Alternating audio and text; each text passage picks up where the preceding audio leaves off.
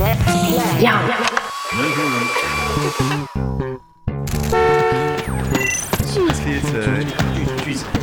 théâtre. 来扬声器，听样剧场的声音。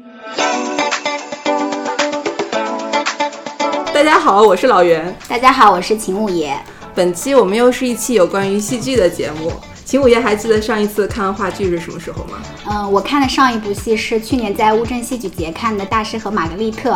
李雷，我是去年十二月在洋剧场看的《世界旦夕之间》。这真的不是假的，就是我们俩看的，这刚好是这两部戏，就是最近看的。然后我们请到的嘉宾就是《大师和玛格丽特》还有《世界旦夕之间》的导演李建军老师。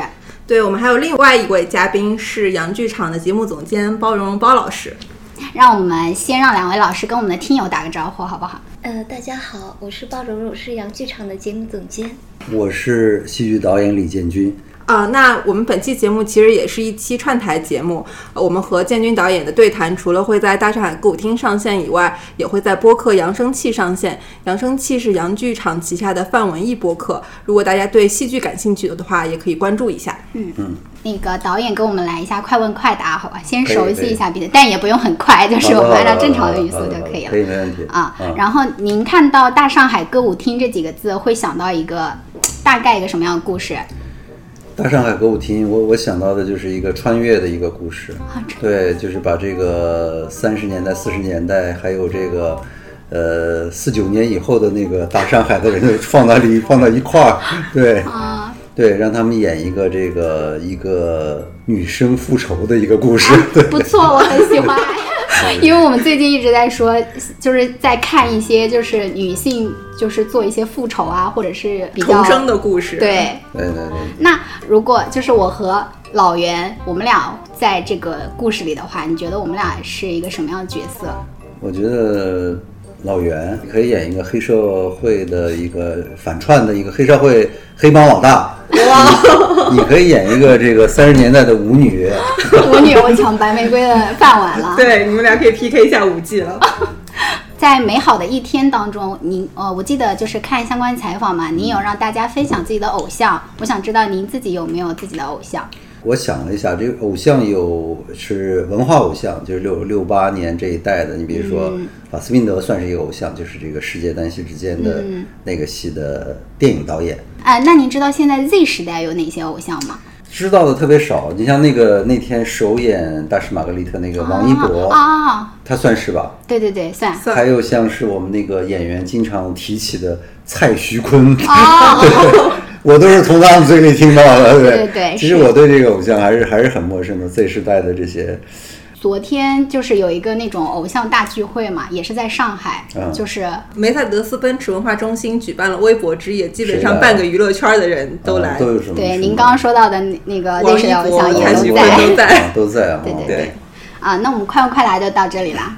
嗯，那接下来我们就聊一些有关话剧的事儿。嗯，就是其实我们有一些非常基础的问题，可能会听起来有点蠢。就是作为独立话剧导演，独立我们究竟应该怎么理解呢？独立这个词，我觉得它是一个带有历史性的词。就是说，在那个演出市场还没有起来的时候，你比如说九十年代的时候，就两千年以前的还没有这个这么多售票演出的时候，独立它基本上就指的是这个体制外的这个做演出的这些人，这是一个意思。但是现在这个这个概念其实你很难去呃放到所有的这个演出团体里，因为那个你比如商业的演出这种团体，你很难说它是独立，你很难独立。所以说这个“独立”这个词，它后面还有一个就是它是一个精神性的词，就是说这个独立的去思考、自由的去表达，它对应的是除了体制之外，它可能还有一个商业的这样一个角度。对我觉得是。呃，在今天如果说独立的话，那可能还有这么一重意思。你很难说这个不是在国家院团的这个做戏的人，他都是独立的，他也不是。你比如说他，他是为了市场，比如说音乐剧，比如做一个类型的一个一个演出，这个他他也不会叫自己是独立。所以说这个“独立”这个词，我觉得还是很有那个时代的那个历史的那个印记的。对，就是有这么一个意思在里边儿。对，它是独立于主流戏剧以外的，对对对嗯对，而且您刚刚讲到的是，呃，就是它更强调的是一种思考嘛，就是它独立的那种精神。它的那个表达，它的那个思考，它可能既不属于就是主流的意识形态，它又跟这个商业的这个诉求，呃，又不是他的最最主要的这个呃这个这个诉求的这样的创作，在国内现在虽然也是小众，但是还是和原来比还是有还是有很多这样的这个呃创作者和这个作品出现。呃，我觉得这这类勉强可以叫做独立，但是其实我觉得这个这个词已经是一个历史性的一个词了。对，今天不重要了。在我的浅薄的理解里，我会觉得先锋跟独立可能有一点点像，是不是？有一点对，在精神气质上是，就是先锋，他就是还是一帮做实验的人，一般要打、打破规则的人。比如说，他有的在表达上要挑衅这个主流意识形态，这个陈规陋习的这群人。对，所以你说他们先锋也是一个历史性的一个词，对吧？就二十世纪这个先锋是最火的那个时代，二十世纪初的时候，对吧？是是这么一个概念，所以我们现在还叫，其实和那个开始我们说这个二十世纪初的那个先锋那个含义已经有很大的不同了。因为我每次看话剧都会被它前面那些 title 就是我会被吓到。就愣住，就是那都是为了卖票，都是为了卖票。嗯，包老师说这是可以说的吗？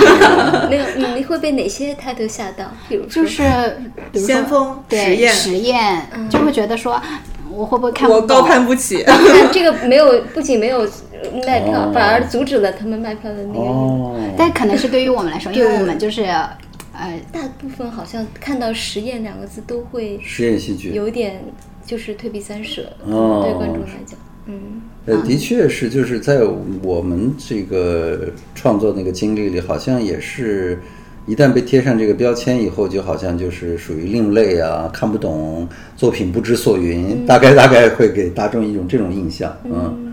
有些实验的戏，比如说我们有一个戏叫《美好的一天》，因为它讲的其实就是老百姓自己的这个记忆、自己的故事，然后在舞台上去讲。你说他这个讲的这个内容其实是非常的接地气的，对，呃，只是说那个形式和传统的那个话剧的那个范式是有一种呃实验的那个元素在里面。这个是一个悖论。其实我我那个戏的那个经历，就是很多的观众其实他很共情于那个舞台上讲那个故事，讲那个他的故事的那个人的那个经历，他更亲近那个东西。但是呃，有时候会造成一个那个阻碍的，就是哎，他就会觉得这是不是话剧？他就会会问这个问题。这个墙其实是在这儿的。呃，他会觉得，哎，什么？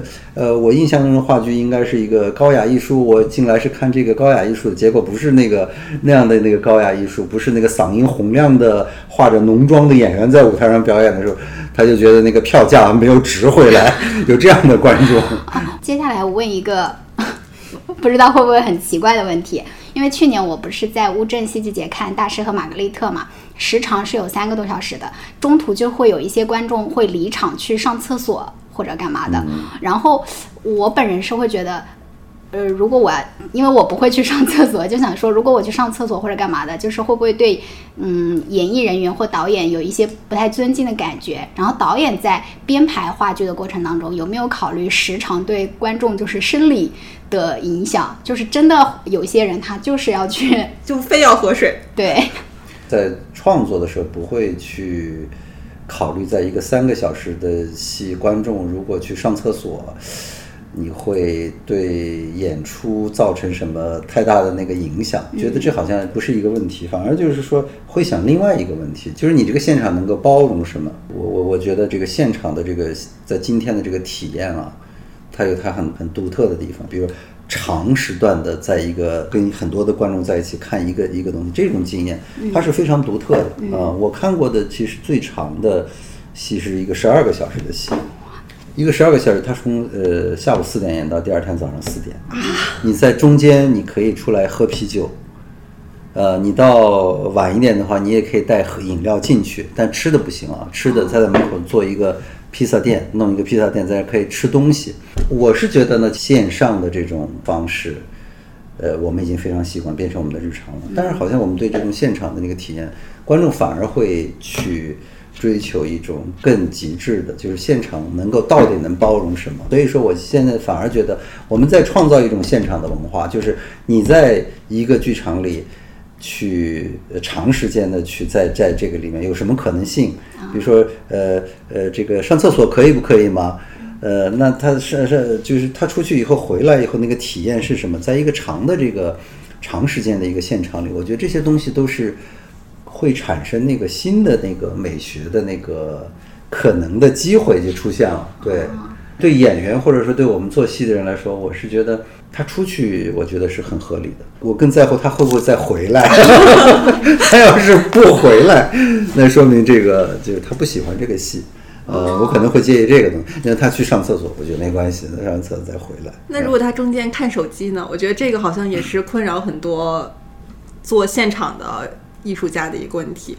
看手机，呃，我我我其实对这个问题蛮纠结的。其实演出的时候，我一般会在观众席后面。看观众，因为这是一个很重要的一工作的一个内容，就是说你只有在演出的时候对照观众的反应去呃判断你在创作的过程中的那些设定、那些表演、那些创作的那些工作是不是有效，观众是什么反应，这是非常重要的一个环节。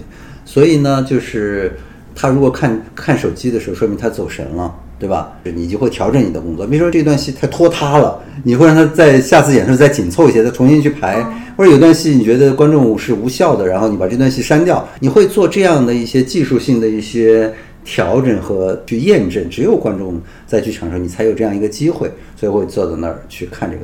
同时很纠结的时候，你就会呃本能的就反应，你会很很反感他，你就会想看手机对不对？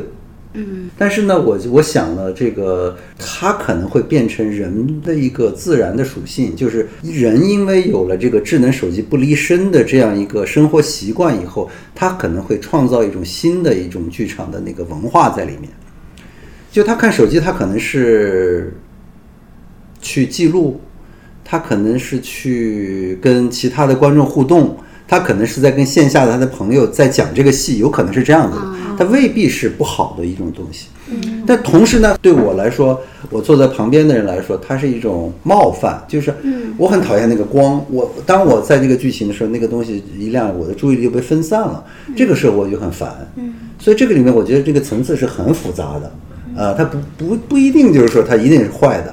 对我我很同意，因为我突然想到，就是导演在那个排《变形记》的时候说到过一个手机，其实现在已经变成了现代人的一种器官，就跟你的耳朵、跟你的眼睛、跟你的手一样，就是你会不自觉的，比如说你耳朵痒了，你就会挠一下耳朵，其实你会忍不住，就是说拿出手机，会拿，就是它是你身体的一个器官，也是人被异化了以后的一个这样，就是还蛮有意思。对对对对对。哦，还这一题是说。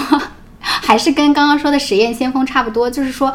我们普通观众在看话剧的时候，呃，经常会听到有人说：“哎，我怎么没看懂呢？”就是好像大家对于看得懂和看不懂的这个讨论，就是还挺多的。我想知道，就是说，呃，选择话剧来看的话，它它是不是有一个门槛的？就是说，能不能选择哪一类作品作为一个入门的这种概念？它是一个循序渐进可以习得的这样一个过程吗？理解你的意思。嗯，你你怎么看呢？就是我觉得啊，我觉得一上来就应该看看不懂。一上来先看看不懂的。呃，那就因为大家都觉得说，我需要先从一些普及入门级的。我如果是作为一个从来没有看过进过剧场的人，那我先从一些比较初级的，我不知道呃。导演会觉得哪些是属于比较，比如，呃，就嗯，那个，比如说，就是开心麻花，他们觉得说那个会吸引很多观众进剧场。嗯。但就是就我个人经历来说，其实我有记忆以来第一次进剧场，应该是那时候在英国看的是那个荷兰舞蹈剧场二团的一个舞蹈，是个是个现代舞。就我小时候，其实我爸妈就是带我进过那个剧场，但是已经没有那个记忆了。就是那个应该是。看不懂的，可是因为我之前没有类似的经验，我就觉得剧场就是应该那个样子。然后之后我看的所有的剧，都是可能现在我们说起来是看不懂，但是我就接受了它，我就很习惯。所以我觉得，就从看不懂的开始啊，啊，挺好的。你可以向下兼容，就嗯嗯嗯。对，我我一直在想啊，就是你这个问题，就是你是说有没有一个 进阶的那样一个一个步骤，一个一个过程一个有没有这样一个过程？其实戏剧它作为一个怎么说呢？它作为一个文化，它还是有一些，它还是需要你去有些知知识的一些储备的。你比如说。有些剧本，有些文学的这个储备。你比如说一个契科夫的一个戏，那可能你对那个本身的那个文学，对他的那个时代，对他的文学的背景，呃你读过他的很多的剧本，你甚至读过他的小说，你了解他的文学的风格，那可能你看这个戏的时候呢，你可能对你来说容易一些。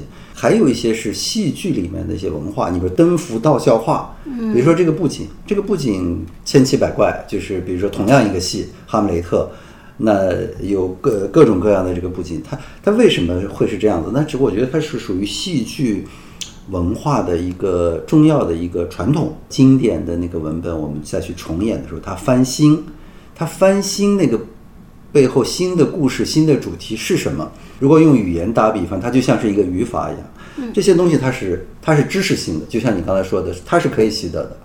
这就是我觉得是戏剧的传统。你如果对这个东西有了解以后，那么你就相当于有一个有一个经纬线，就是在这个在这个地图上有各种各样的这个戏，你有一个经纬线以后，你就能进入那个作品的本身。去去去欣赏或者是去观看这样的这个这个作品。如果你完全都没有的时候，那我也觉得挺难的。你一个体育项目，你不你不会玩儿的时候，你当然就没有乐趣了。嗯，还是需要一些这个怎么说呢？就是那个知识的那个积累去看。就是卡夫卡这个《变形记》，就是很多人都读过嘛。是像像《大师和玛格丽特》，其实我在看话剧之前是没有看这本小说的。嗯但是因为看了话剧之后，我就是对里面的那些人物的那个关系就很感兴趣嘛，嗯所以我又开始就是读这个书。我是会觉得，就是戏剧和它小说本身给你的带来的感受，是会给你多重的这个不同的体验是的，是的，我我也很好奇啊。就比如说，你看一个戏的时候，它有剧本，或者说看一个戏，它是根据小说改编的，你们会去读那个吗？不会，不会，我是不会直接进来先看。对，我会先 读。你现在会先读？对，因为我觉得就是它故事可能会有一个悬念或者怎么样，啊就是如果你提前知道的话，不就是带着一个框架去看这个东西吗？哦，说到这个，我突然想到影视剧，就是在影视剧里不是有很多那个影视剧都是根据大 IP 就是来改编的嘛，对然后有很多书粉。他就很想要忠于原著，就是所谓的原著党嘛，希望你就是照着这个小说，照着这个文本去拍一。字一字的拍，对，刚才谈的这个是一个特别有意思的一个一个一个话题。你比如说戏剧传统是什么？如果要排一个改编一个小说，那一定是有你想说的话。因为同时代的呃团团队做，你你你拍哈姆雷特，你拍你拍，那它最重要的，你这个演出有没有价值，在于你能不能通过这样一个经典的那个文本找到了你想说的话，这个是戏剧传统。其实呢，你说的这个问题呢，恰恰是我们做戏的时候，我们在做的时候在经常去讨论的。我们我们讨论的是什么呢？是说，哎呀，那些那个文本死忠粉一定会退场的。你比如说改编这个《大师和玛格丽特》的时候，心理负担就是说。这个小说已经被那些华彩的片段已经被我全部扔掉了，怪那些那个文学的那个读者，大师玛格丽特那些文学的读者，他们进来一定会骂我的，这是一个创作者的心态。但是你反过来看，如果在戏剧传统里，用另外一个逻辑在思考这个问题，对，否则的话，对对于创作者，你站在创作者的角度来说，那就是人家这个文学已经这么牛逼了，你再演这个故事还有啥意思啊？就这么简单的一句话。是的，那我觉得这个用哈姆雷特比喻就非常恰当，就是不是一千个人眼中一个千个哈姆雷特，每个导演都想借哈姆雷特说点自己想说的东西。是是，嗯，那其实我在非常有限的看话剧的过程中，有一个发现，就是我发现话剧的口碑总是非常两极化，对比其他艺术形式，就有的人就是对它完全评价很低或者非常高，就是为什么会出现这种状况？就是您觉得怎样我们才算看完这个算是看懂了？嗯，你你这个我也特想听 听你说。其实两极化这个事情，我们只是说是看到了有人，比如说豆瓣评了比如说五颗，有有些人评了一颗，就我们昨天的一个戏，呃，《四海之内皆兄弟》，我个人是很喜欢。那呃，也也有观众他给了比较差的评，就是因为人是不一样的，也不能说是两极吧，应该说是多极，因为其实当中还有两颗、三颗、四颗星，就是其实呃，每个人看一个戏，他呃都会有不一样的那种体验，但但如果说是一个娱乐性的项目，譬如说像音乐剧《剧院魅影》，那个可能就没有那么两极。为什么？因为它的一个目的就是给人带来感官上的一种娱乐，这是它的一个目的。但是话剧不是，它既然就像导演刚刚说的，是通过一些文本去表达你想说的话，那一定就会有人不同意。嗯嗯。嗯，他的那个目的是不一样。嗯，换一个角度去思考，我觉得如果说呃把这个事情放到一个长一点的时间来看，我觉得不用太长，就是两年三年，它其实是一个不存在两极化的问题，只有做得好或者不好的问题，就是最后的评价是会趋于一致的。嗯，对，就是这个作品它有没有，我们说它有没有价值？你说你喜欢不喜欢？我觉得这是有时候可能是一个审美判断，比如说跟你的阶层是不一样的。那有的人就不喜欢杀马特，他是一个中产精英，他就不喜欢，他就生活中就就就讨厌这个这个亚文化的东西。当然他也不喜欢，就是这个一个作品的价值的维度是有很多方面组成的。你比如说他在表演上的，或者说在这种艺术语言上的一种创新，呃，那他可能在暂时的时候，他挑衅了那种观众的一个他的那个知识框架的时候，让你觉得不适。如果说一开始就就这个这个作品大家都说的。特说说的特别好，那我觉得他可能，呃，他可能有有有变得平庸的一种危险。这个作品也许是平庸的，对的，也许它是平庸的，不一定是好。因为它有观众的最大公约数这个对对对对，所以我觉得这个要放在一个时间里来看这个问题。这个就是我们现在最爱说的爆款。对对对，但是反过来说，常见的这个现象是创作者用你看不懂。为你自己做的很烂在辩护，我觉得这个是真正的，呃，就是是是一个问题，就是好像这是你你你做的不好的一个借口，这个是反而是应该 应该说一说的。就我们可以说这个东西为什么不好，我们可我们可以聊聊聊这个东西，对吧？但是很多时候做的人就会说你们看不懂，你们不懂这个，我觉得这是不对的。其实好与不好在一个时间段里，它一定是只有一个标准，就是好就是或者说不好。那我们我们想就是让导演直面一下，就是戏剧的两极化。就是我们在豆瓣找了一些关于就是骂不是也不是都是骂，就是有那个四星和五星的，然后可能也有两星和三星的，就是想看一下，就是导演本人对这些评价。哎，导演您本身就是平常会看这些评价吗？有时候会看，有的有的戏会看。你比如说《变形记》，我就看每条都看。对，你会注册一个号回复他们吗？不会，不会，不会，不不不，我但是《大师玛格丽特》我看的不多，其实说说白了，我看的不多。那那您先看一下这个，我们就截取了一点点。对，您可以读完以后对他做一个回应。你看看，我我我我们读差评吧。几星算差评？两星。两星一星的就算差评。那你们挑的这个五星太多了，你就看。哦，我是我一个是挑了四条，然后前面两条是四星五星的，后面是两星三星的。对，这个算是差评。这个算差评吗？你看，嗯，原定原定一百五十分钟，大师玛格丽被延长到一百八十分钟，三十多分钟，三十分钟多了，在哪里无从考证。哦，超过两个小时，每一幕让我觉得可以收尾了，但迟迟没有。不能否认的是，李安当时我见过把多媒体运用的最多、最好的戏剧导演，最后只直接搬上舞台，演员穿梭在化妆间里，我们通过大屏幕看到他们对话，镜头的演员在和我们对话。虽然整体来说不喜欢这个，但我喜欢这个处透着讽刺、锋芒的故事，以及故事背后布尔加科夫与伊兰娜的真实生活。如果疯人院中那部分片段是为了让观众一起发疯，泡沫板不断撞击破烂声音。是过了近半个月，还让我露出痛苦面具的声音。嗯，这个他就意，他的点是在你这个时间太长，是吗？对，是不是他吐槽的就是我是想看一百五十分钟的，结果你演了一百八十分钟。对，这个。然后还有就是说，就是有一段嗯那个我们看的时候出来，就是说演员在舞台上发疯，然后说我的感受是哇，好喜欢，好想加入他们发疯，因为现实生活不能让我发疯。但是他可能就是会觉得说，那些发疯的那个过程发出的声音，让他想，发疯。对，让让他觉得很痛，就是痛苦面具。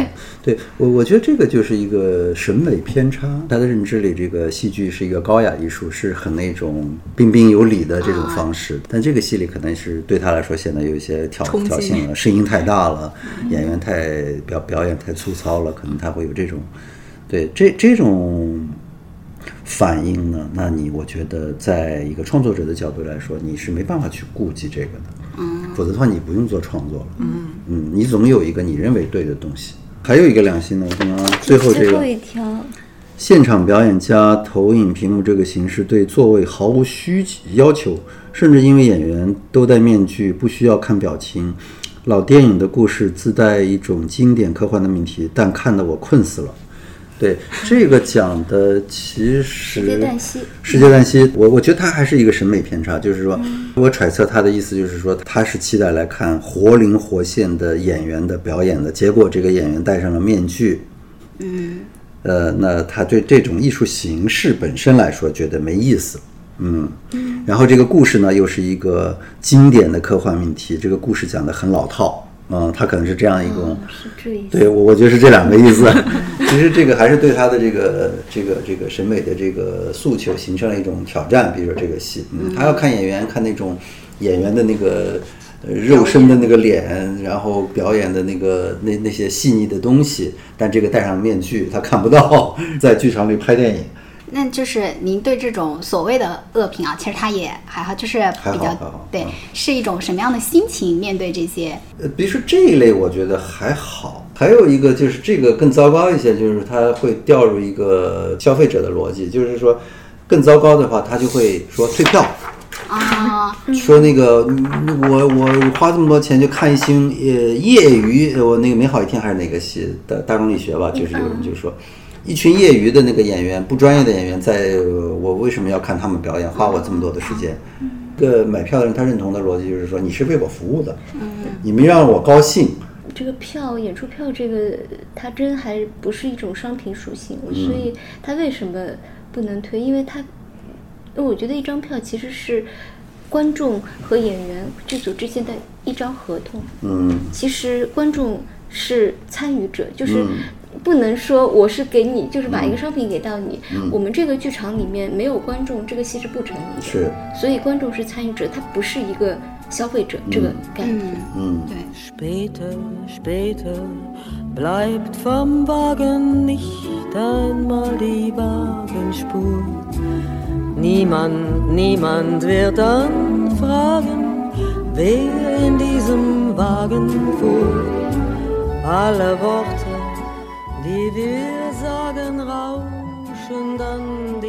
那我们接下来再聊聊素人和话剧，之前听那个建军导演的那个采访，他也是说，其实素人是近些年才有的这种概念嘛，比如说对。网红啊、素人啊，才有了这种所谓的是。不同的称呼。嗯，您觉得是不是每一个素人都有可能登上舞台？就比如像我们这种素人，就是需要具备哪些特质才能上舞台吗？对，简单的来说，素人上台，在我做的这个素人戏，素人就是故事，素人就是文本本身。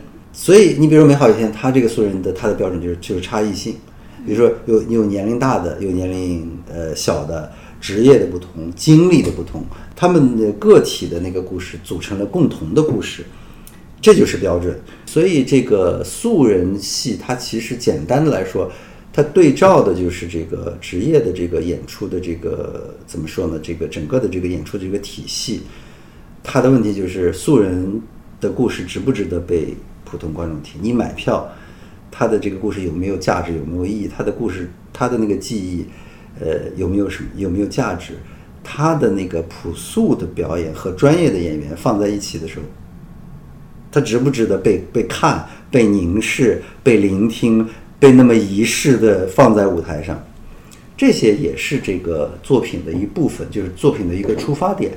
所以很多人有一些误解，就是说，哎，素人上台是因为他有演技，呃，其实其实完全是两两个范畴的那个那个问题。嗯，因为我会有一种那个感觉，就是有的时候我们看一些电视剧啊，或者是电影，会觉得某个人的演技让你觉得我也能上。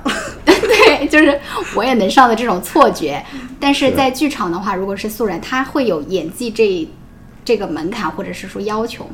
还是需要的。比如说，嗯、有的人天生紧张，紧张，你的这个你你要用一个小时讲你的故事，然后你的逻辑完全混乱了。你说这个东西属属属于不属于演演技？比如说沉浸到自己的专注到自己的那个那个回忆里去讲你的故事，我觉得他也是说说白了，他也是演技。我还有一个是我的那个困惑，就是大家都说那个央视演员说错字儿是按字儿扣钱的嘛，就是他们在播报新闻或者是干嘛的时候是按字儿扣钱的。然后我们在看话剧的过程当中，其实有的时候，呃，演员也是会吃螺丝钉的，对演员也会有这种类似的要求嘛。他们会被罚钱吗？我我想我想先问你们，你们会介意这个吗？比如说，哎，我也挺好奇的，就是那个有些观众确实对演员吃螺，我看豆瓣上很多人说，哎，今天演员又吃螺丝了。对对对，对对对，这是一个就是你们看戏，你你是问题吗？我不是，我是会注意到，但是它不会影响我对这个戏剧整体的观感。我是没有什么，因为你说错很正正常，就像我们现在说话，我也经常嗯那个会结巴，会说错字儿，其实就是跟生活一样。就是你看，我们是音响、灯光、技术人员，后台基本上都在后台演出，都是看舞台。如果一个演员吃螺丝的时候，我们就会开玩笑的吐槽，啊，就我操，异口同声的，你知道吗？我的感受是，就是它整体呈现给我的感觉，就是假如说，呃，它是一场非常精彩的表演，我都沉浸在其中了，我不会，因为我发现，因为我这两天在翻豆瓣的一些评价嘛，我发现大家还是蛮在意，就是说。就是一旦有演员吃螺丝钉了，他一定会指出来，就是说，对哎，为什么我少给了这一颗星？就是因为我在看的过程当中，有人他没说好词儿或者什么什么的。那我觉得这也是消费者心态，就是你希望你看到的是一个值八百块钱的东西，但如果你吃螺丝钉，那这只值七百九十九。哦，这买了一件东西有瑕疵。对，但是我觉得不应该这样，就是苛刻线下的，就是现场表演，我觉得嗯更接近于一个田野调查的过程。嗯就你身处其中，你在看一个东西，同时你也是这个东西的一部分，在感受嘛。所所以他们说错了扣钱吗？应该不会这么精细吧？对，这个没法扣钱。啊，然后还有一个是我自己的，因为我本人就是会夜盲嘛，就如果我看电影或者是我看话剧，哦所以我一般都会在亮的时候进场，我绝对不会迟到，因为我怕我因为夜盲而哦、我也不会上厕所的原因，就是因为我担心我离场再进来那个警卫员对对不在对，会会那个，然后我就想说，我每次在看那种舞台上突然全暗了，难道演员当中没有夜盲症吗？演员是不是有夜盲症就不能当演员？他他有些技术去规避那个问题，你比如说他舞台上会贴那个荧光的那个地胶，啊还有就是后台，比如说有舞台监督会给他拿手电照亮，啊不会是一个很大的一个问题。解决了我很多年的困惑，因为我一直想嗯说，是不是夜盲症就不能当演员？假如说我要去应聘作为一个演员，但是因为我夜盲，导演说你不行，我怕你摔倒。我觉得这个取决于你的天赋是不是足够，导演为你去规避这个问题，因为可能他这个舞台天生就是必须要是不平整的。但因为我天赋不够，导演就说那算了，换一个人，对吧？对，就这个里面其实有很多的容错空间的。你比如说我们的那个《变形记》那个妹妹，有一场戏就是虫子折腾了半天，终于要把门打开。啊这个时候灯光有一个变化，就好像他们看到了虫子。那这时候灯光是直接的突然亮起，达到百分之百，直射演员的眼睛的。我们那个演妹妹的那个女演员是她见光会流泪的。啊，所以很痛苦，所以她在那就哭，流泪。所以说这个容怎么去容错呢？就是我说那你闭上眼睛看看上面，不要直射那个灯光。就是现在其实还有一个问题，就是在大众层面非常火，就是影视演员和话剧演员他们之间的演技是否有鄙视链？因为有的时候哦大家会觉得话剧演员去演电视剧了，那这个演技肯定特别厉害，但是有的影视演员来话剧圈，大家会说他是来镀金的。就您怎么看现在大众视野中这条鄙视链？其实呃还有一个鄙视链就是呃，影视演员也会以他能演话剧为荣，这是不是也是鄙视链？是，也是鄙视链了，对。对吧？话剧演员去演影视，是因为演话剧很穷，对，影视演员能赚很多钱，对吧？大家会说他红了，对对对，而且呢，影视里面有很多的流量明星，嗯，人们觉得流量明星没有演技，对不对？对。所以这是一个鄙视链。所以你，所以很多的那个流量明星要上舞台演话剧，以证明自己是有演技的，对对对 这个逻辑是这样的。对，链。对，啊，国外就没有这样，就那比如说卷福，啊。他演话剧啊，嗯就是嗯，然后他也演电影，也也演影视剧。是好像就国外的演员就没有就这么就影视，你是影视，呃。我是舞台，其实都呃，对，对，在好像在我们这这儿，这是有一个有一个泾渭分明的一个界限吧，啊、其实你拍一个电影的时候和排演一个话剧的时候，这个其实对演员的，我觉得在整体上，我简单的可以说，他他的技术上的要求是是两个东西。不能按照这样的表演，但是个人能力来说，有的人的确是他在镜头面前演得很好，他在舞台上也能演得很好。She was long gone, long, long 导演即将在杨剧场演的这部戏是《变形记》，它是一部改编作品。您当时选择它改编的契机是什么呢？过程是很偶然的。阿那亚戏剧二一年，它有一个违约的一个项目嘛，还没有储备，就跑到三联书店去看。哎，看到了这个变形记，下一个动作就是被激活了，因为那 那两年科技问题啊，看了好多科幻作品啊，对这个大的这个人人和技术这个主题，呃，很感兴趣。那个一八年做那个呃《人类简史》，其实也是这样一个主题的。你看过的那个《世界诞生之间》，其实是一个同的同样的一个大主题的里面的不同的故事。变形记人的这个一个人变成一个虫子，这个可以可以变成一个当代的一个中国的一个故事。嗯所以这个整个的这个过程就是这样，所以那个戏有点像一个急救章，就是突然间，哎，要知道两个月后要上演了，你赶紧要去做这么一个戏。一边我就开始招募演员做工作坊，一边呢就是就是想我要做什么，然后没辙，跑到书店里去转了一圈儿，突然激活了啊！我说这个小说，因为因为你要去想的话，你脑容量是有限的，书店里你可能读的书你就一目了然，它已经摆到那儿了。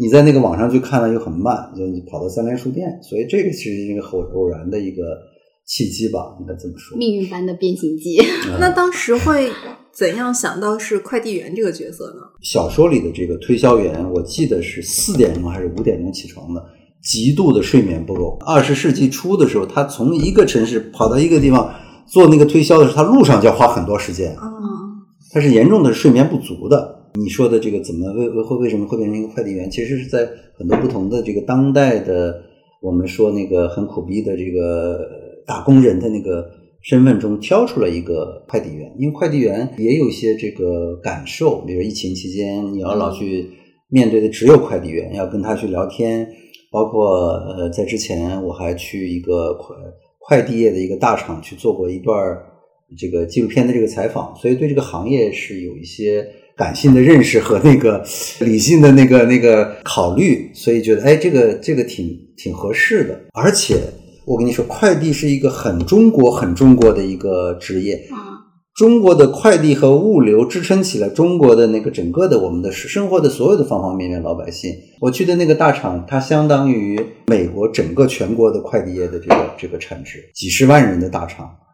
呃，他的那个生活完全是在那个在这个行业里的，他那个生活形态、家庭、孩子都是被他的职业去约定了。我觉得它非常中国。不知道您有没有看过之前是人人物吗？杂志那篇外卖骑手困在系统里，对对对，那个也是引起了很多的那个读者的那个共鸣。被困在系统里的这个体验，是我们的每个人的生存经验。对，它已经嗯扩展了。因为我们最近在准备这个选题的时候，就重看了一下那篇文章，我俩都有哦非常不一样的感受。这篇文章刷屏的时候，我觉得我更接近于一个旁观者，会觉得看到这些内容很愤怒或者很无力。但是你现在重看的时候，你就会发现你对这个系统的卷入也越来越深，就你其实是参与者。我们重看的时候，因为有了就是技术也向前进了一大步嘛。嗯我会觉得我自己也是被困在了这个系统里。嗯呃，外卖员他可能是困在他背后的那个算法，但是我们又又何尝不是呢？就是是比如说科技再往往前几年，比如说像我俩都是偏文字工作一点的嘛，是那可能以后也不需要我们来写作了，嗯我只需要给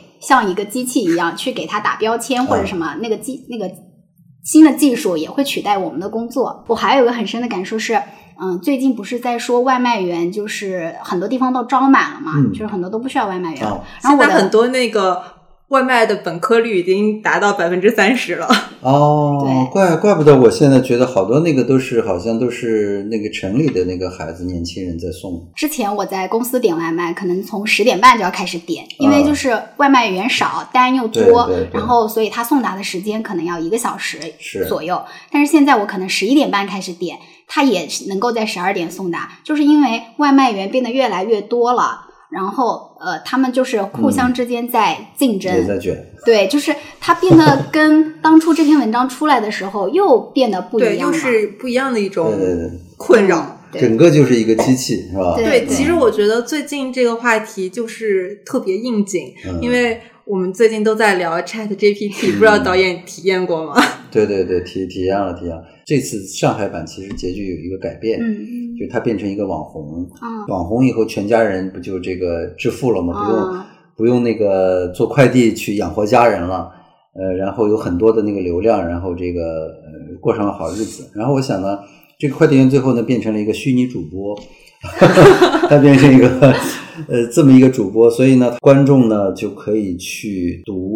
或者是听他的日记，我们就开始研究用这个 ChatGPT 写这个生成一个快递员的一个日记，写的非常好。用三写的时候，我就已经非常的惊讶了。呃没过几天，不是四就出来了吗？嗯，对，这个完全就是跟人类写的没有什么区别，声情并茂，情感，然后这个文词 已经，我觉得已经就是达到那个人类的那个文字的那个，至少是一个受过很好教育的一个水平。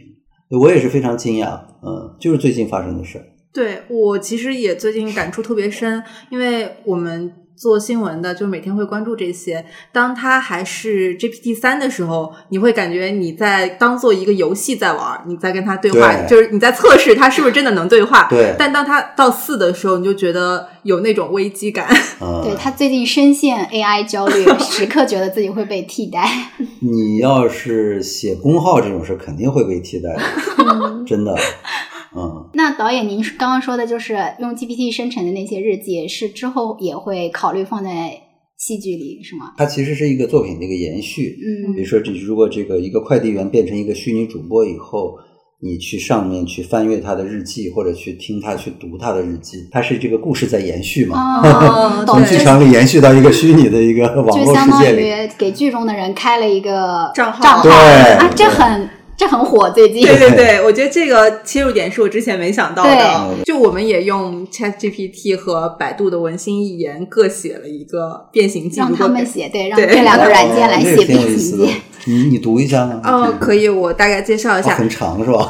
就是我们就稍微讲一下它的剧哦这情，因为它文字还好，对吧？对，就是首先是 GPT 他写的，主人公张三是名快递员，但是他有一天突然惊慌失措，发现自己的手脚变得粗大，皮肤粗糙，然后他去找同事帮忙找医生，但是所有人都把他当做陌生人，他觉得自己被完全孤立，身体的变异也逐渐加速，他变成了一只类似于蝗虫的怪物，躲在城市的角落中，害怕被人发现。但是他尽管变成了这个样子，还是需要忠诚的履行自己的职责，每天都会把快递送到指定的地址。但是他也在思考自己的未来。最终，他在城市的废墟中建造了一个小屋，成了一个孤独的怪物。然后白天的时候依然去履行自己的快递员职责。最后，在一个风雨交加的夜晚，张三突然感受到自己身体变得虚弱，他已经无法再坚持下去。他安静的躺下来，感觉自己身体变得越来越轻，最后变成了一阵风。这是 GPT 写的。哦然后文心一言是百度出的那个嗯系统，他写的是一位叫李明的快递员，他有一天突然发生了奇怪的身体变化，身体开始膨胀，像是被什么东西撑开了一样，他心里很慌张，四处找人却找不到。有一天，他突然到了一栋破旧的大楼面前，决定进去看看。大楼里面十分昏暗，有什么不可告人的秘密一样。他越走越深，发现前方有一扇闪着绿色光芒的门。走近一看，门缓缓打开了，里面是一个陌生的世界，一个科技高度发达的世界。人们的生活已经完全不同于自己所在的熟悉世界。他看到了高楼大厦、汽车、电子设备等一系列现代化的事物。但是这里的人都很奇怪，他们看起来很痛苦，行为也很奇怪。他感到害怕，不知道该怎么办。他发现自己的身体也发生变化，变成了绿色，眼睛变成了红色。最终，他意识到这个世界是他自己创造出来的，他变成了这个世界的主人。他开始思考自己的行为，想要回到自己的世界。最后，李明在科技发达的世界里度过了一段时间，还是决定回到自己的世界。哦，您觉得这两个就是您更喜欢哪个故事？为什么？听下来以后，我是觉得这个有一种恐怖的政治正确，你知道是什么吗？嗯，就是我想起来那个报道，就是那个呃，一个去送外卖的一个快递员，他因为这个楼门被封了，被封了以后，他就从那个楼上跳下来，跳下来摔骨折了。摔骨折，他的第一个 他做的第一个事儿是给客户打电话道歉，我不能按时送达你的这个。这个那个变形记的书里也是这样的，他发现自己变成虫子之后，他的第一反应是我今天没法上班了。嗯嗯，对他背后的逻辑是什么呢？就是说，我要勤奋的工作，我要变成一个合格的一个打工人，我要敬业。他背后是这样一个意识形态，就是即便你的身体不堪重负，不能承承受这个东西的时候，你依然是没有人的意识，你就是一个工具。这个东西是细思极恐。我觉得这些完全都不是杜撰，就是现实。因为在人物那篇稿件里面，我当时重看的时候有一个印象非常深刻的例子，就是他说他在骑行过程中因为逆行摔倒了，嗯但他第一反应是我的外卖有没有洒？对，我当时在看这个生成的时候，我是会觉得他的价值观很奇怪，因为包括刚刚那个 GPT，他最后一段是说他留下了他无私的奉献精神和忠诚的信仰对，成为了一个永远不会遗忘的传奇。我是想说，这种传奇真的是需要我们人类去铭记的吗？就是我们好像，嗯，对，忘记了自己的主观感受，然后变成了一个被他所塑造的这种呃价值观或者世界观。然后我又在想说，假如说我们以后真的就是在生活中就是会运用到 GPT 或者是说文艺一心嘛，那是不是？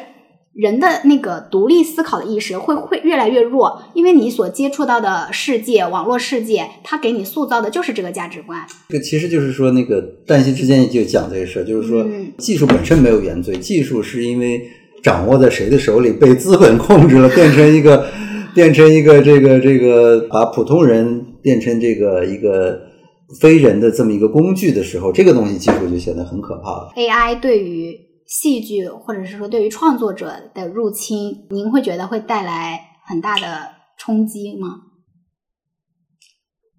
它它一定会有冲击吧？就是刚才我们说到的，这个嗯它可以呃作曲，嗯它可以写台词，它可以作画。呃，我觉得那个冲击是现现实层面的，比如说你恐你恐惧恐惧的失业，做宣传的那个文案不用你自己去写了，这个冲击是很具体的。但是我我觉得从我们的经验上来说，就是这个技术的迭代，它可能是没有我们想象那么那么那么可怕。人可能还还是会把它作为一个工具去用。你看，比如说那个 PS 出来的时候，呃，你好像觉得那个它就能够去去替代人的那个很多的那个工作了。但是呢，你看人解放出来以后，你不用再去用毛笔、用颜料去绘画的时候，那你空出来的那个时间和脑子，你可能就会又创造出来，呃，人可以做的那个东西。你可以去思考，你可以去创意，你可以去反思。呃，所以你比如说这种价值观的这个写出来这故事很漂亮，比如我们拿它去写台词，但是你想表达什么，这个东西变得越来越重要了。我理解您说的这种对个体提升，但是我会想到一个问题是说，呃，我们生活在一个 GPT 创造的世界之后，会创造一个新的阶层，叫无用阶层，嗯，就是我们大批的人不再拥有创造价值的途径了。对，大多数人可能都会归为这个阶层，而且呃，技术的进步是很快的，至少在上一周，我们能感受到就是日新日异，你每天都在觉得说每天都多一个新的职业在被暴露在 GPT 下，因为上周有一篇文章特别火嘛，他就会说呃 GPT 会取代美国百分之八十的工作，嗯。然后我觉得当时他用的一个衡量标准非常有意思，他把这个词叫暴露。就说哪些职业暴露在了 GPT 下面，见光死，对，我觉得特别像呃，大家在打仗，嗯然后我们曾经赖以生存，说我们有知识或者我们有有文化，反而是让我们在这场战役中处于劣势的原因。嗯因为你越有知识或者越有文化，你从事这些工作嗯可能是暴露最多的人。比如说数学家不存在了，嗯接下来就是作家也不存在了。就我觉得这种还是蛮让人恐慌的。它不是一个呃非常缓慢的迭代，它是非常迅速的。但是对于普通人来说，我们要完成这个转向是非常困难的。嗯嗯，嗯，所以你是一个悲观的看法，悲观的。我没有，我觉得我现在就是很茫然，因为我不知道就是我们下一步要怎么走。就可能到现在，我每天都在惊叹中生活，就是每天早上起来，就是那些公众号的标题都是“昨晚又发生重大更新”，啊。然后你就看到它又在取代一种新的东西。你不要不要恐慌，我觉得如果有暴露的话，艺术一定是最后一个。哦，嗯。对我的感受就是，嗯。因为我是觉得艺术或者是说戏剧，它是一个非常需要人的主观情感和那个价值观去影响的。嗯对于艺术来说，我所担心的是，一代又一代的人，他生活在系统或者是说所所生活在科技创造的这个过程当中，嗯就是慢慢的。就是这种自主意识会消逝，就比如说，我们可能还是因为经历过没有 GPT 的世界，然后我们知道哦，我能够怎样改变这个去用我的那个意识去改变这个故事的走向或者是什么。但是可能随着科技的发展，就是我会觉得人会变得越来越当你的学习仰仗于 GPT 的时候，你就很难想象你学到的是什么东西。嗯因为 GPT 它就算再聪明，它也是通过我们人类既往的语料去学习的。可是这个语料就是会达到一个阈值，然后人类再通过这个去学习，就大家的上限都是这儿。嗯但是呃，在这个过程中，又有大量的人会沦为。给 GPT 打工的人，因为现在有一个新的职业，也是未来可能很主流的一个职业——数据标注员。啊，它就是用来呃给这些语料标打标签的分。类，对，嗯有一个很生动的例子，我是看一个纪录片里面，他就会说，有一些家庭主妇，他们因为找不到工作，他们就会在呃亚马逊上接类似的订单，这些订单是 Facebook 什么什么发布的，他就会说红色的苹果和红苹果。同时出现这两个单词，然后你要给它判断它是否是一样的意思，就是你在教机器学习，你就只要打哦 yes 的标签，哦，很多人在做这个，然后这个哦产业现在转移到了就是很多欠发达地区，比如说我们在说 GPT 的研发上，OpenAI 他们就把这个工作交给了。呃柬埔寨、越南和非洲的人在做，嗯然后这些也被称为新时代的血汗工厂。哦，这个挺有意思的哦，对，就他们现在说，我们接下来所有人其实都是在教机器学习，就用我们的生命和我们的工作、我们的日常在喂养机器，然后我们喂养的目的是让机机器取代我们。就我觉得这个循环是有一点可怕的。嗯，但是艺术是不是可以逃离这种，是会逃离这个系统之外的嘛？因为艺术它的生命力。不知道，真的回答不了这个问题。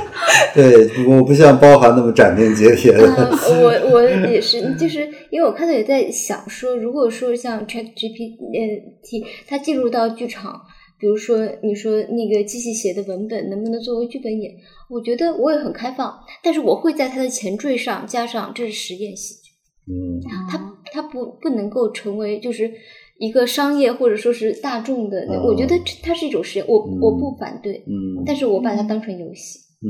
嗯但是你怎么能分清楚呢？你比如说，其实你你不知道，比如说我是一个、嗯我是一编剧，我这个东西就是拿台词全部是拿这个机器写出来的，我不告诉你，你是分不出来的。啊其实你分不出来的，绝对就是那个 AI 绘画现在特别那个，全分不出来吗？我因为我最近在看那个 AI 绘画，因为因为很有很多那个设嗯计的同事在做嘛，然后他们画出来的画，就是你如果他不跟我说这个是用 AI 画的，我会觉得这完全就是拍出来的。嗯，其实我觉得这个问题并不可怕，就是我们说这个技术的迭代。那你说原来没有电脑的时候，人们广告都是用手绘去画上去的。嗯，有电脑以后，人们会觉得更加便捷了，并不会觉得我被被那个电脑给取代了。对，就是对于新的技术有乐观派和悲观派嘛，嗯。然后也听了一些乐观派的表达，可能就是跟导演您的差不多，因为就是觉得在新的技术被创造之后，它也是会创造新的岗位、新的职业的，对对对对所以人是不会被完全取代的。被取代的人可能是因为他不愿意接受这些新的那个，他完全不不去接触，以至于他。与这个脱节了，所以他才会被取代。但我觉得这就也有遮蔽像 老袁这样的悲观主义者，但我觉得这遮蔽了很多信息。假如在技术的迭代下，你原来这个工作是有十个人在做，现在只需要一个人做，那你让剩下九个人去做什么呢？因为这个工作新工作天然只需要一个人，它技术就是在提高生产力。嗯那就可以做其他的，创造新的这个职业岗位岗位，对我就是说，创所谓创造的新的岗位就是有必然会，淘汰一些人。对嗯，就是而且他的意思是说，比如说曾经我这个是需要十个人做，但因为技术的革新，我只需要一个人了，还有九个人，他再有更多的岗位，他也对对对，具体到那个个人的话，肯定是会有悲剧嘛，因为你嗯。的年龄或者你的经历，你没办法去，你的生命不允许你再去再再创业再就业的时候，嗯你可能就没有工作了，这个也就是会产生悲剧。但是我的感受是，因为我看那个 AI 绘画嘛，我是觉得它非常的以假乱真了是。但是我是对于其他艺术形式，比如说呃话剧，比如说音乐，它是不是也会受到这么大的冲击呢？我早上还看那个周杰伦在 Ins 还是 Facebook 上面说，他说我知道呃 AI 很厉害。但是我觉得我的美感是他无法替取代的，就是他说的很笃定。嗯我想说，话剧会不会也是这样一种形式？人类没有发现发明摄影的时候，人类的那个绘画的那个技术，它很大程度上它承载了一个记录现实世界的这么一个功能性的东西。比如说画一个肖像，画一个我们全家福。可是你看这个呃，摄影术发明以后，写实的绘画基本上没有价值了。嗯但是写实的绘画消失以后，人类创造出了更加灿烂辉煌的那种视觉的那个世界。嗯对，我觉得这个其实呃呃，在艺术上，我觉得这个技术的迭代它，它往往带来的是那个人的那个解放和进步。我觉得永远都不要很悲观，除非有一件事情发生。这个是什么事情呢？就是当你发现，就是我们现在人类其实是也是机器人，就像那个世界旦夕之间，嗯最终那个 Steve 发现，原来我是一个造出来的人。就嗯我觉得这个可能是一种真正的悲观吧。对呀、嗯，我现在是会觉得说，一方面是我们自己的恐慌，另一方面是你和周围环境如何相处的状态，因为我们接下来会面对一个很多现实问题。对充斥着各种嗯 AI 创造的世界，是我我会有点难以想象，就很多科幻电影照进现实了。嗯，但是楚门的世界里，他是生活在一个虚假的世界，但人的自主意识永远会战胜这个东西的。只要你有你自己的自主意识，你没有就是沉沦，你都是可以战胜它的。我想到了前两天的一个段子，可能过几年大家就会。在自己的作品上打说没有 GPT 参与，纯什么大厂，纯手工，对，纯手工 PPT，然，这有意思。啊、对，就是导演的那个戏会说，就是完全自主创作，没有借用 GPT 技术，因为老袁他就是在这个年龄阶段就很他的迷茫和困惑就是这个嘛。这个，然后想说，嗯对，您在就是二十到三十这个年龄阶段也有迷茫吗？然后那个时候有没有那个时候的内卷？迷茫跟老袁的这个迷茫很很像，就是说你年轻的时候，你可能迷茫的就是你想做的事儿，你的未来其实是一种对未来的迷茫，这个我觉得都有。嗯呃，内卷我觉得也很强烈，就是中国的那个很重要的一个历史的那个时代，就是说，你看九十年代的时候，我们的那个主流的那个意识价值观其实是你要去下海，你要去创业，你要发展经济。呃，深圳的口号就是时间就是金钱。呃，那其实这个意思就是人是不重要的，那个 new money 的那个那个向往的是那样一个世界。在这样一个主流的这个我们的那个无意识里，其实每个人都想着怎么去脱贫致富。所以说，呃，我们现在的这个所谓的这个卷，实际上是延续着这样的这个过程，到了今天。今天你摆烂，你躺平，是因为 卷得太厉害了，对吧？我觉得这种实际上是人的一种抵抗，对，它是一种态度。消极是一种行动，但是一种态度，是我有意识的，不不是无意识的。我想去享受，是因为我不跟你们玩了，我是一种态度。就让我回想起来，那个时候大家都是这样子，谁牛，然后人们奔向的那个前途都是怎么能够致富。获得机会，不择手段，呃，摆脱现状。我觉得和今天的这个年轻人面临的那个处境，实际上是延续下来的嘛。只不过今天可能它变换了一种方式，人们用这个、这个、这个、这个躺平去去表达。但是我觉得本质上是没有变的，就是我们还在这样的一个进程中。就是我们播客有一个系列叫 Y 时代系列，会觉得那个时代。就是的内容啊，不管是音乐啊，还是戏剧啊，还是这些东西，好像我们现在看来就会时常怀念它。对，有句话怎么说？如果你总是怀念从前，说明现在就是不怎么样嘛。哎，但是我这个后来有新的思考哎，因为我是因为前一段时间也是录另一个节目，我会回看一些以前的作品，比如说在两千年前后的。有一部电视剧叫《粉红女郎》，然后当时也很现象级。我现在重看的时候，我觉得天呐，那个时候的人创作真好，因为他们每天面对的都是一个昂扬向上，是一个对啊上向上的弧线，就是是一个崭新的世界。所以你的作品也是那样的，就是但现在我们就可能到了一个比较尴尬的瓶颈期。嗯，我我想说的也是，就是好像那个时候的内容创作或者是什么，会给你一种。未来是可期的那种感觉，就我觉得那个时代氛围很好。因为我现在听《快乐崇拜》非常感动，觉得我们以前怎么能那么快乐？之前有听您跟那个小树聊之前那个创作嘛，会觉得那个时候的氛围是比现在更积极的、更包容的，或者是说大家对对未来也是更有期待的那种感觉。但是像我们就会觉得走一步看一步吧，也不知道。它其实是发生了一些转向。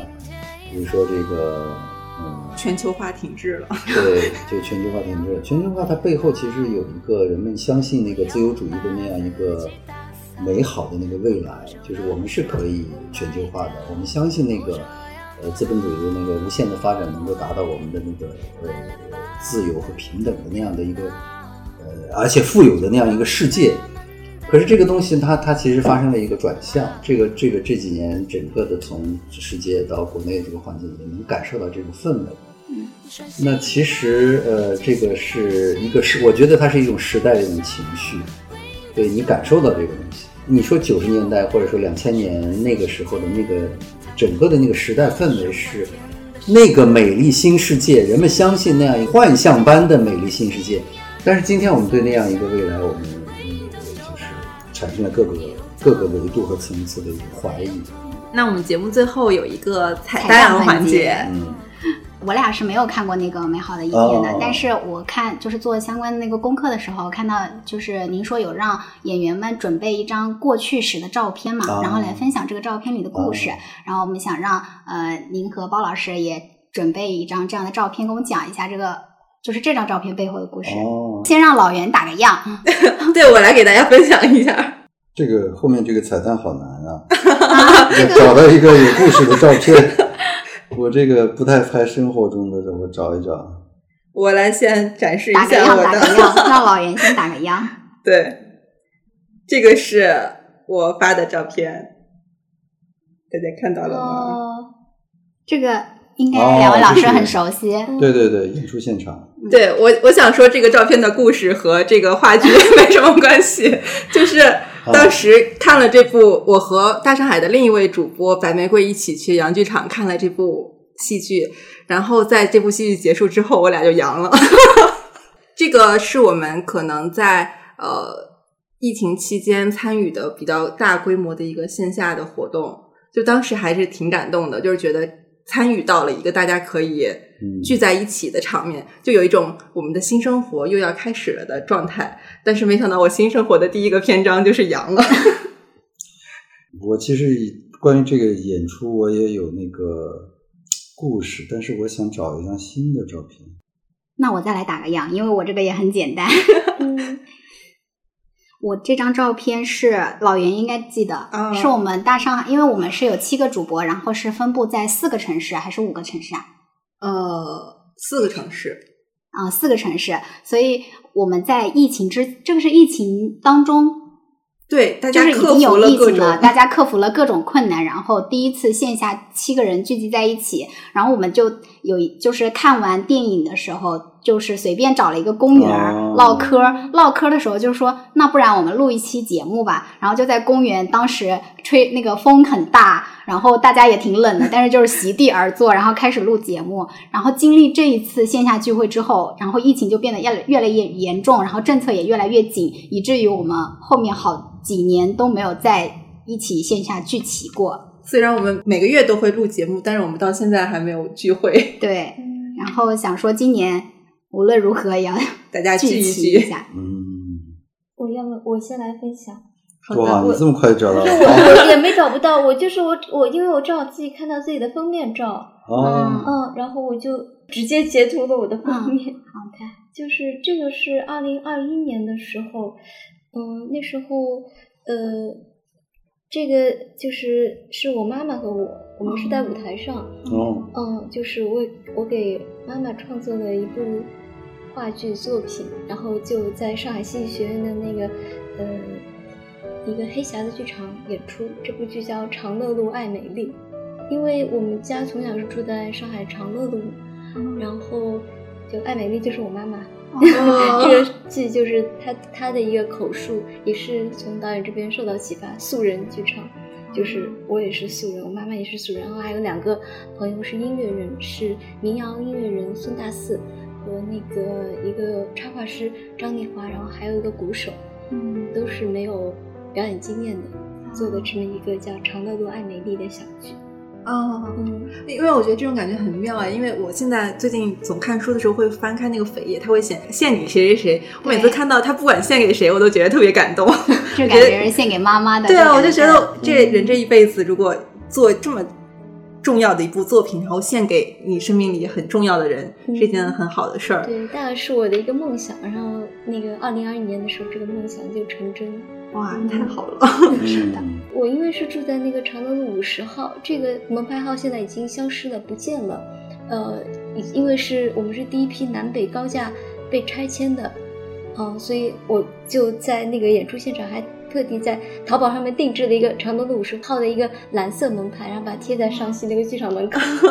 那现在这个门牌你有贴回家拿回家里吗？嗯，对，我因为想说，也许以后还有机会再演、啊演一演，对，啊那些道具都留着。期待了。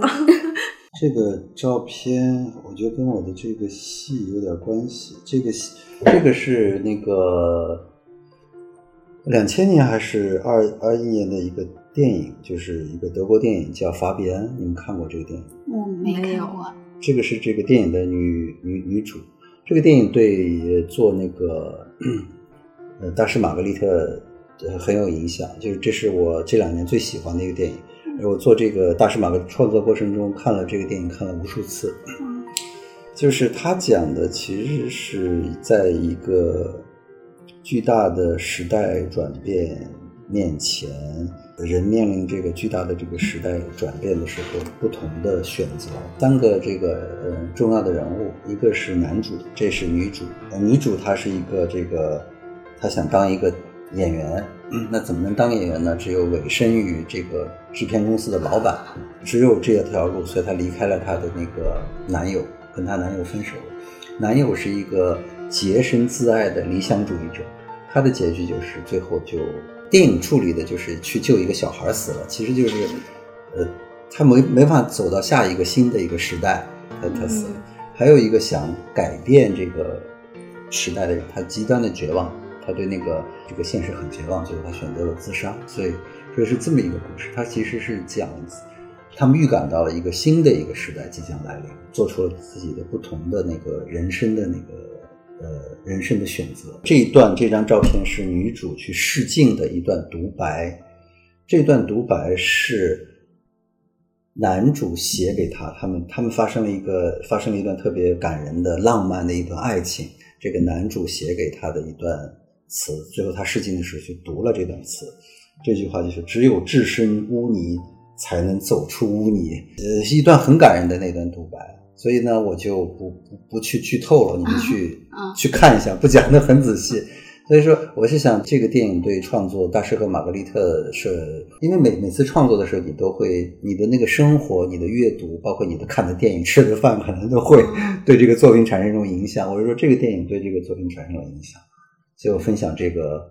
这是我在家里呃用投影看的时候我的截屏，所以算算是呃一个一个很重要的照片吧。嗯，我特别喜欢这个演员。导演啊还没有宣传自己的戏剧，先带货了一部电影。其实我们这次聊的契机也是因为李建军导演的《变形记》最近要在上海的洋剧场上演，就是听了刚才我们聊的那些有关 GPT 或者快递员或者变形记，大家可能对这个戏剧已经有一些自己的想法。大家可以去走进洋剧场去看一下，然后这个演出时间是四月七号和四月八号。如果要看的话，现在就赶紧去洋剧场的相关购票渠道去看一下。微信公众号，对，嗯，到时候我们把微信公众号的名字也打在 show notes 里面，听众可以直接在我们的 show notes 里面找到购买链接。对的。那我们今天的录制可能就要结束了。导演参加播客录制，感感觉怎么样？